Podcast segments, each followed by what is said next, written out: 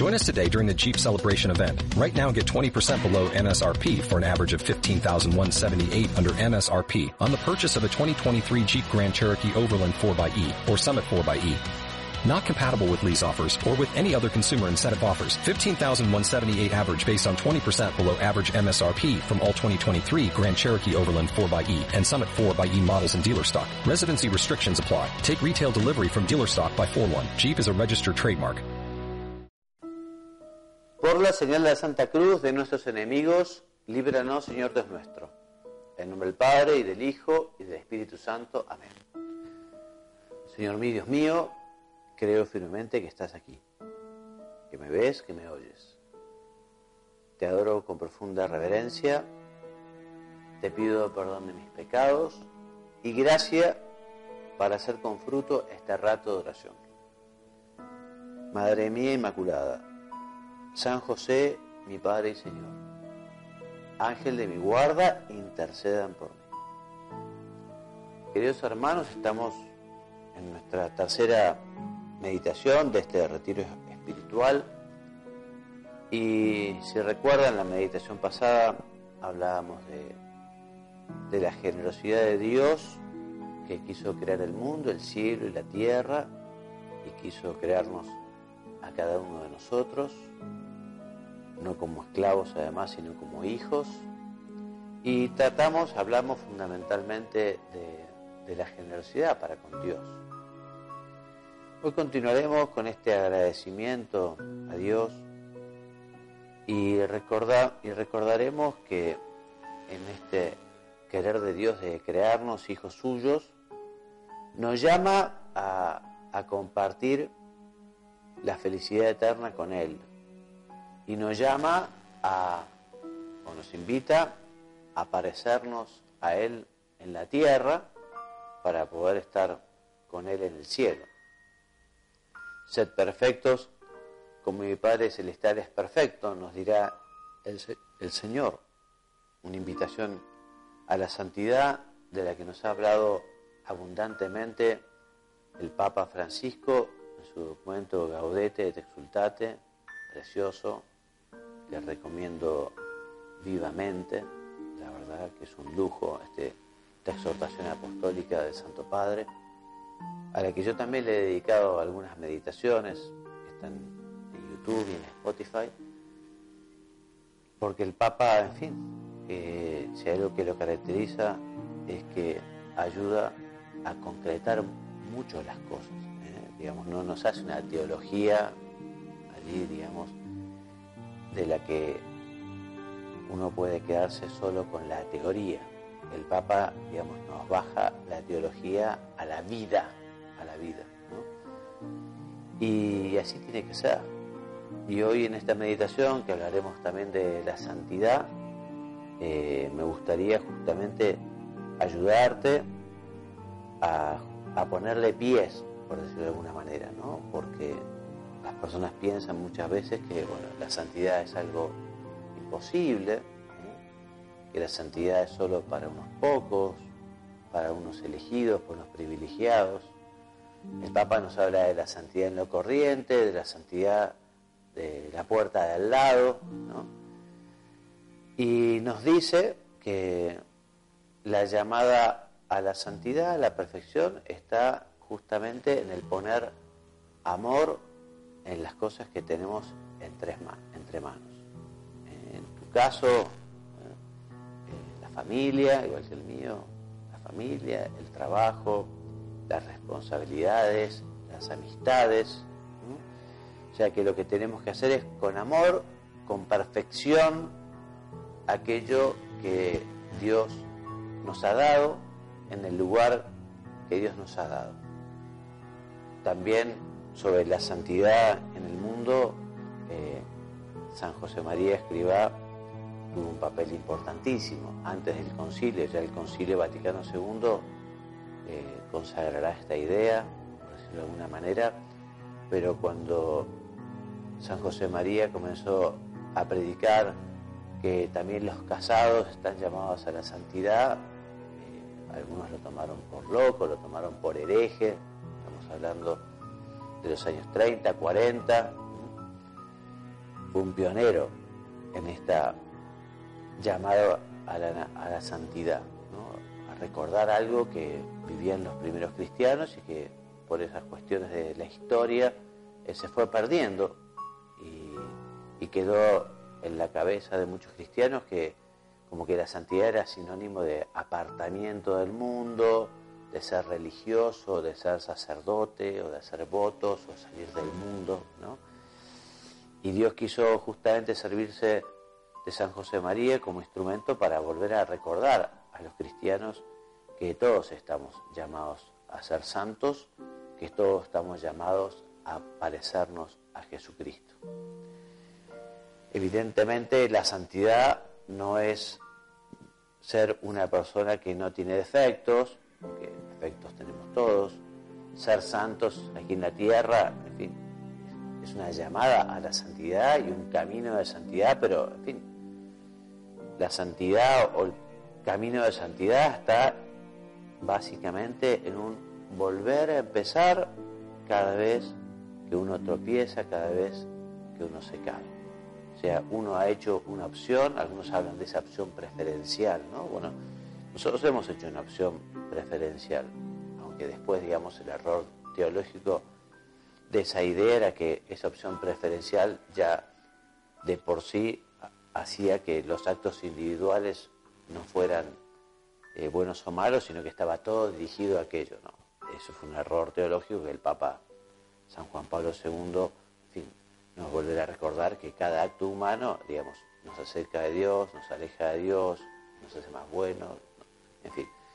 Pero que uno haya hecho una opción preferencial es lógico, ¿no? Que uno haya hecho una opción. Y, los cristianos todos tenemos que hacer una opción decidida, ¿no? Por el amor de Dios, por la santidad, por la verdad, por el bien, por la caridad. Pero aunque uno haya hecho esta opción preferencial, ¿eh? como no somos perfectos, ni lo seremos aquí en la tierra, es lógico que uno tropiece, que uno se caiga, que uno traicione de alguna manera al Señor. Entonces, lo que, lo que hace una persona santa, o lo que hace una persona que se ha propuesto la santidad o que quiere ser santa, es volver al Señor, ¿no? Como el hijo pródigo, por ejemplo, ¿no? Padre, he pecado contra el cielo y contra ti, no soy digno de llamarme hijo tuyo. Y así uno vuelve a empezar, vuelve a empezar.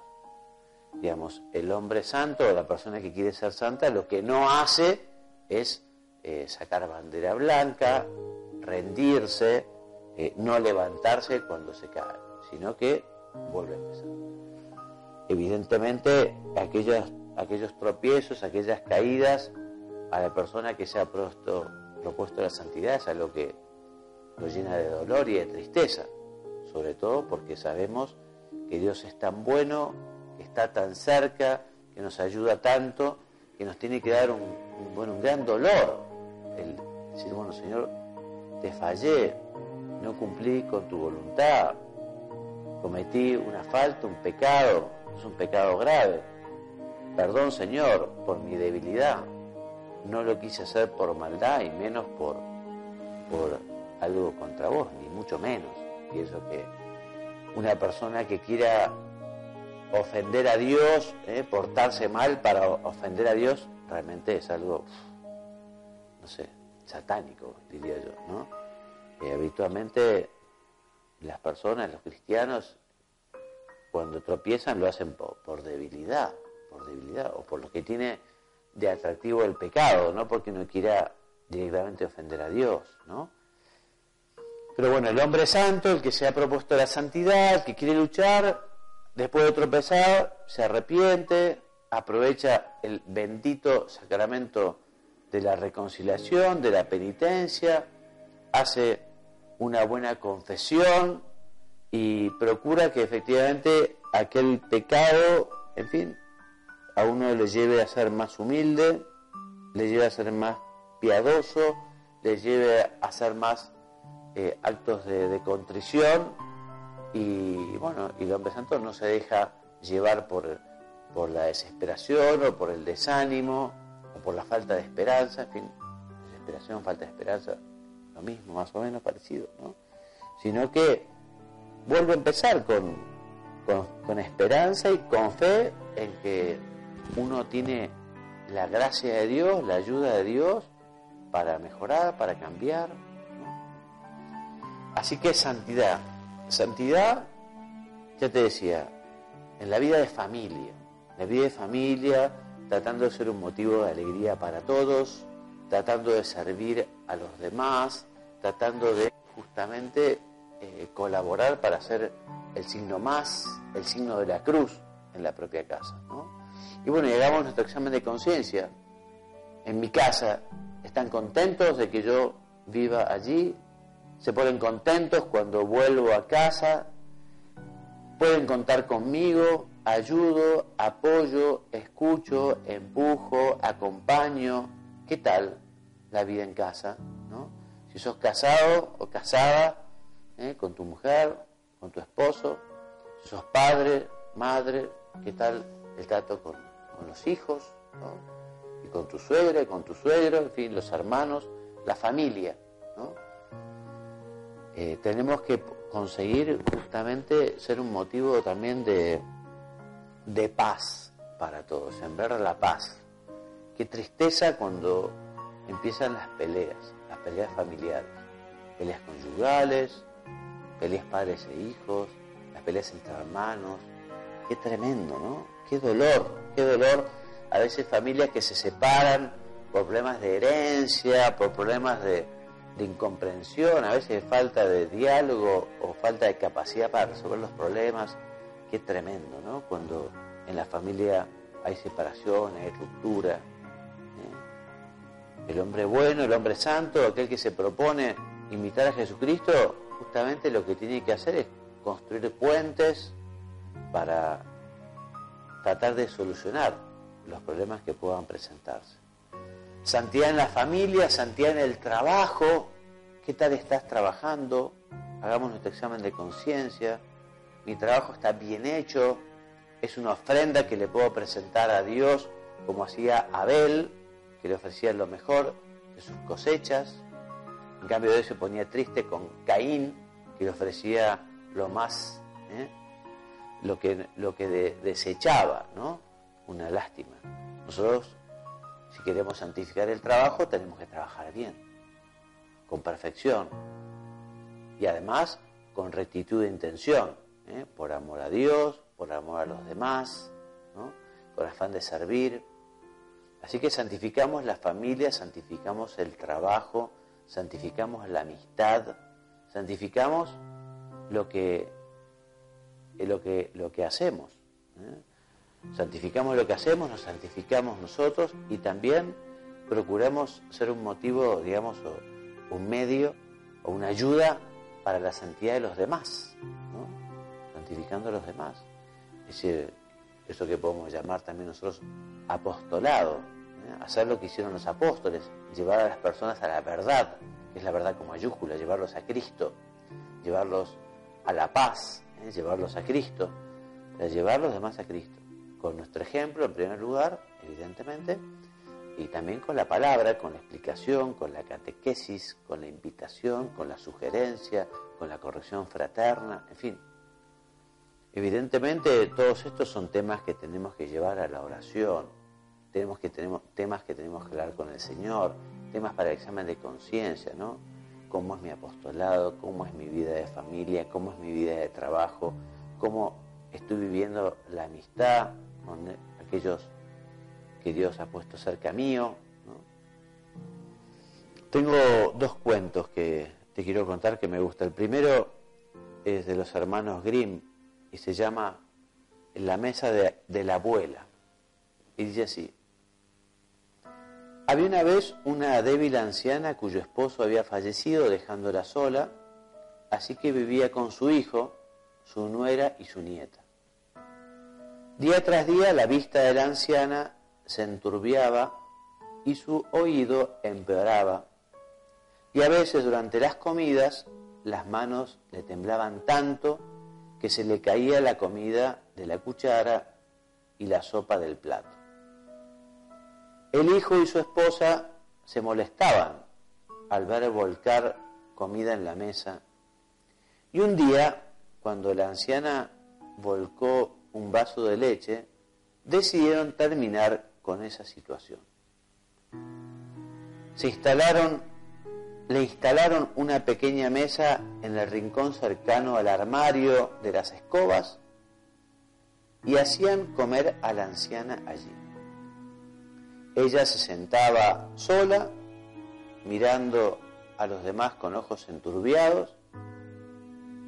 A veces le hablaba mientras comían, pero habitualmente era para regañarla por haber hecho caer un vaso o un tenedor.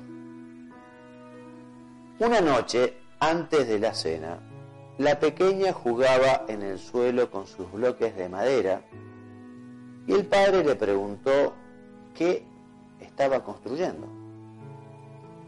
Estoy construyendo una mesa para mamá y para ti, dijo ella sonriendo, para que, podáis comer solos en el rincón cuando yo sea mayor.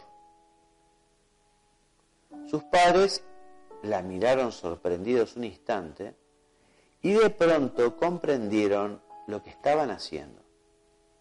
Esa noche devolvieron a la anciana su sitio en la mesa grande.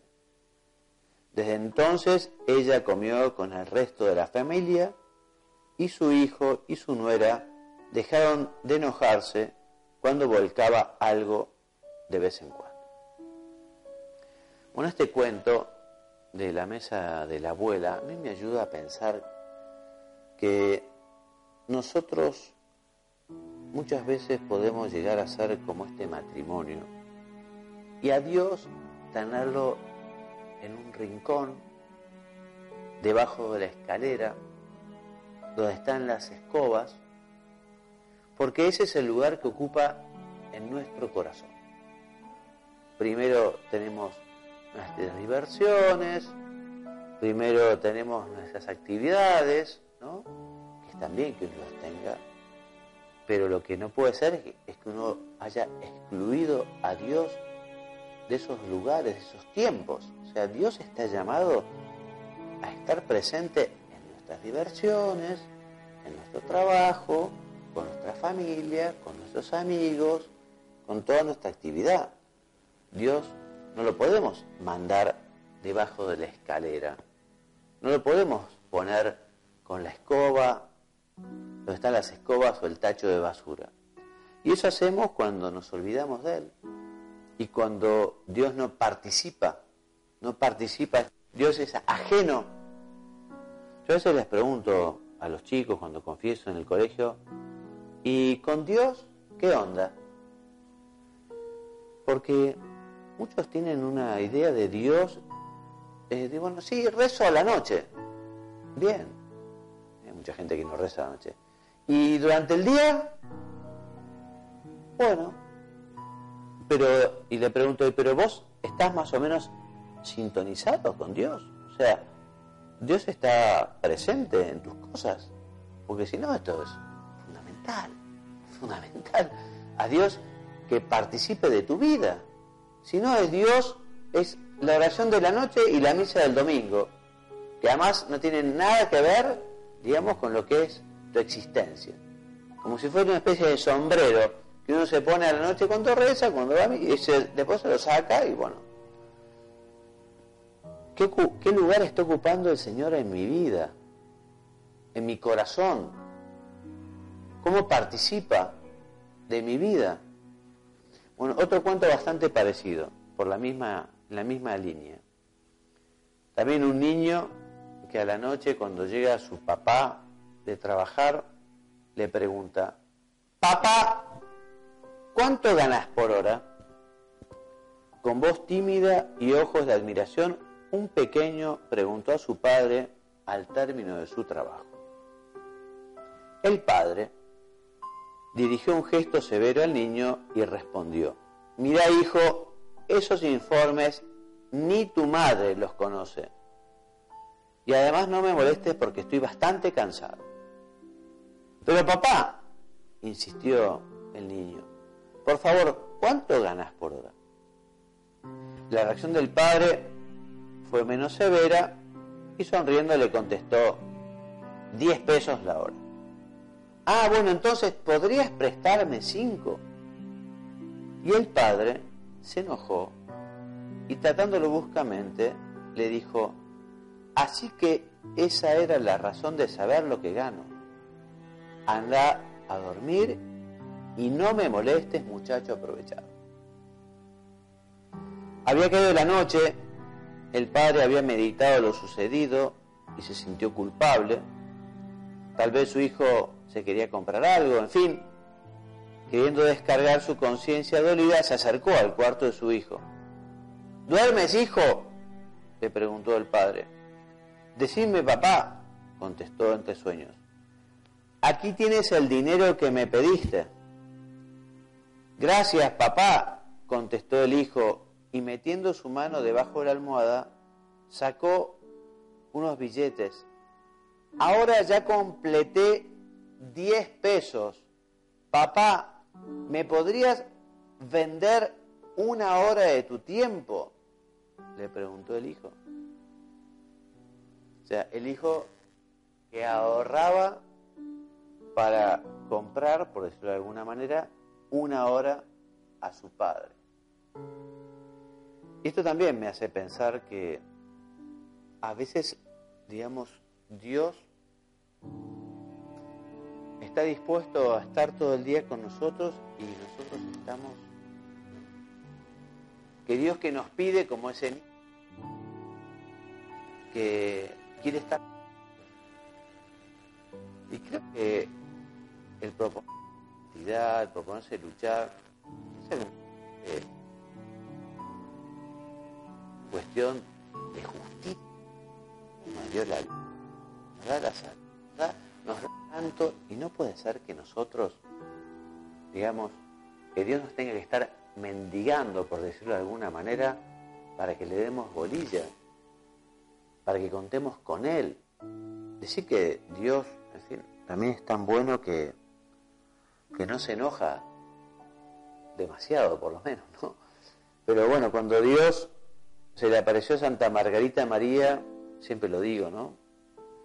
Cuando reveló esa devoción al Sagrado Corazón, eh, bueno, Jesús manifiesta mucho dolor por la indiferencia de los hombres, porque los hombres no se acuerdan de él, especialmente, dijo, le dijo Jesús a Santa Margarita María, que especialmente le daba mucho dolor a aquellos que estaban consagrados a él, ¿no?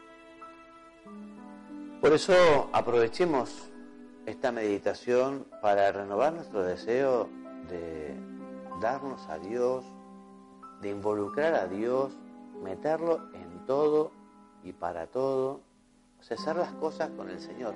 ¿Te acordás la película Marcelino, Pan y Vino, aquel niño que se hizo amigo de Jesús, ¿no? Y fue al amigo invisible, en fin, yo mucho no me acuerdo.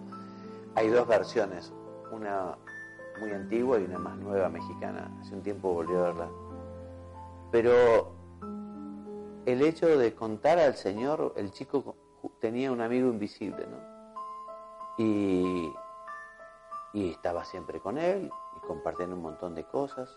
Bueno, nosotros tendríamos que ir por la vida de esta manera, compartiendo con Jesús, ¿no? Jesús, mira qué contento estoy, mira lo que me pasó, estoy tan agradecido, decir, bueno, Jesús, esto me preocupa, me duele, fíjate este asunto, este problema, qué lástima, te pido ¿no? por esta cuestión. Y uno va rezando ¿no? y pidiendo, y ¿por qué? Porque está sintonizado con Dios. O sea, está haciendo referencia. Un poco la invitación es a ser contemplativo en el mundo, o sea, contemplativo, como decía San José María, en la calle, en la calle. O sea, las cosas nos tienen que llevar a Dios, las cosas. ¿Y eso cómo se consigue?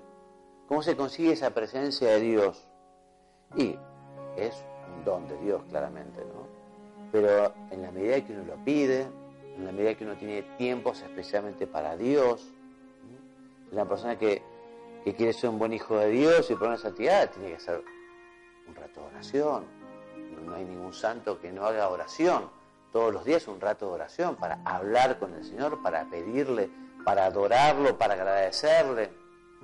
Y después, en fin, la piedad ha inventado tantas manifestaciones de cariño para con Dios. Evidentemente, lo más importante, lo más sagrado que uno puede hacer si quiere proponerse de ser santo es recibir una Eucaristía, asistir a la Santa Misa y recibir una Eucaristía. Es lo mejor que uno puede hacer. Y también recibir el perdón de Jesucristo a través del sacerdote en el sacramento de la confesión. Y bueno, esto, son, esto es lo primero, lo primero. La comunión frecuente, la confesión frecuente, la orientación espiritual, que alguien nos acompañe, nos oriente. Y después eso, la vida de piedad. Cada uno buscará cómo hablar con Dios, ¿no? Cómo hacer oración, pero dedicándole un tiempo especial a Él, ¿no? Y puede acudir a la Santísima Virgen y rezar el rosario, en fin, hay tantas devociones, el ángelus. Evidentemente la, la santidad no es acumular devociones, ¿no? O sea, bueno, yo hago tantas novenas, hago tan... No, no, no. La santidad es empapar de amor a Dios las cosas, ¿no? Las cosas que hacemos, ¿eh? porque justamente Dios está en nuestro corazón, porque le hemos dejado entrar, porque tratamos de sacar todo lo que pueda ser obstáculo y porque tratamos de vivir como Él.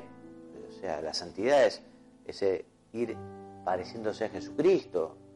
Por eso también quien se propone la santidad leerá y meditará la vida de Jesucristo, leerá y meditará el Evangelio, tratará justamente de, conocer muy bien la vida de Jesús, ¿no? con quien dialoga, con quien habla, a quien le pide, a quien le agradece. En fin, ¿cómo es el camino de santidad? Bueno, el camino de santidad, hay muchos caminos de santidad. Y bueno, uno tiene que preguntarle a Dios, bueno, ¿cuál es el mío? ¿Cuál es mi camino de santidad? ¿No lo sabés? ¿No lo conoces? Pregúntale a Dios. O sea, eh, hablar con Dios no es hablar con la pared. Si vos decís, Dios mío, yo estoy yendo por el camino que, a vos te gusta, que vos querés, que vos pensaste, este es mi camino, mostrame, decime, que yo me parece que es por acá, voy por acá, si no lo es, dame una señal, y vas a ver cómo el Señor te, irá llevando. O sea, quien está abierto a la escucha, quien está abierto a, conocer la voluntad de Dios, y la va a conocer. O sea, Dios no se esconde. O sea, que podemos estar muy tranquilos en ese sentido. Bueno, decidámonos una vez más, Señor, con tu ayuda, con tu gracia, quiero ser santo, conozco mis miserias. Hoy escuchaba esta mañana una canción en Spotify de Felipe Gómez, un autor cristiano, me parece que es de origen colombiano, que tiene un rosario muy lindo también en Spotify. Y escuchaba una canción suya, ¿no? Que hablaba justamente de la llamada a la santidad, pero que uno era un garabato, ¿no? Que, realmente, en fin, uno se veía muy lejos, muy lejos de ser santo. Y es lógico, y es bueno, fin, no sería bueno si uno dijera, no, yo me puse santo y realmente lo soy. Sería una manifestación de, soberbia, ¿eh? de, falta de falta de conocimiento propio, importante. Pero bueno, la llamada está, la invitación está y la decisión nuestra también está. Después, en fin, cada uno hace lo que puede y muchas veces podemos poco. Pero bueno, pero estamos en la lucha, renovemos la lucha, no bajemos los brazos, volvemos a empezar. Y después, como te decía, ¿no? la santidad fundamentalmente es un, don de Dios. O sea que uno tiene que tratar de no poner obstáculos a la gracia de Dios, sino todo lo contrario. Digamos, abrir el corazón, abrir el alma, poner los medios para que efectivamente el Espíritu Santo pueda ir haciendo su trabajo.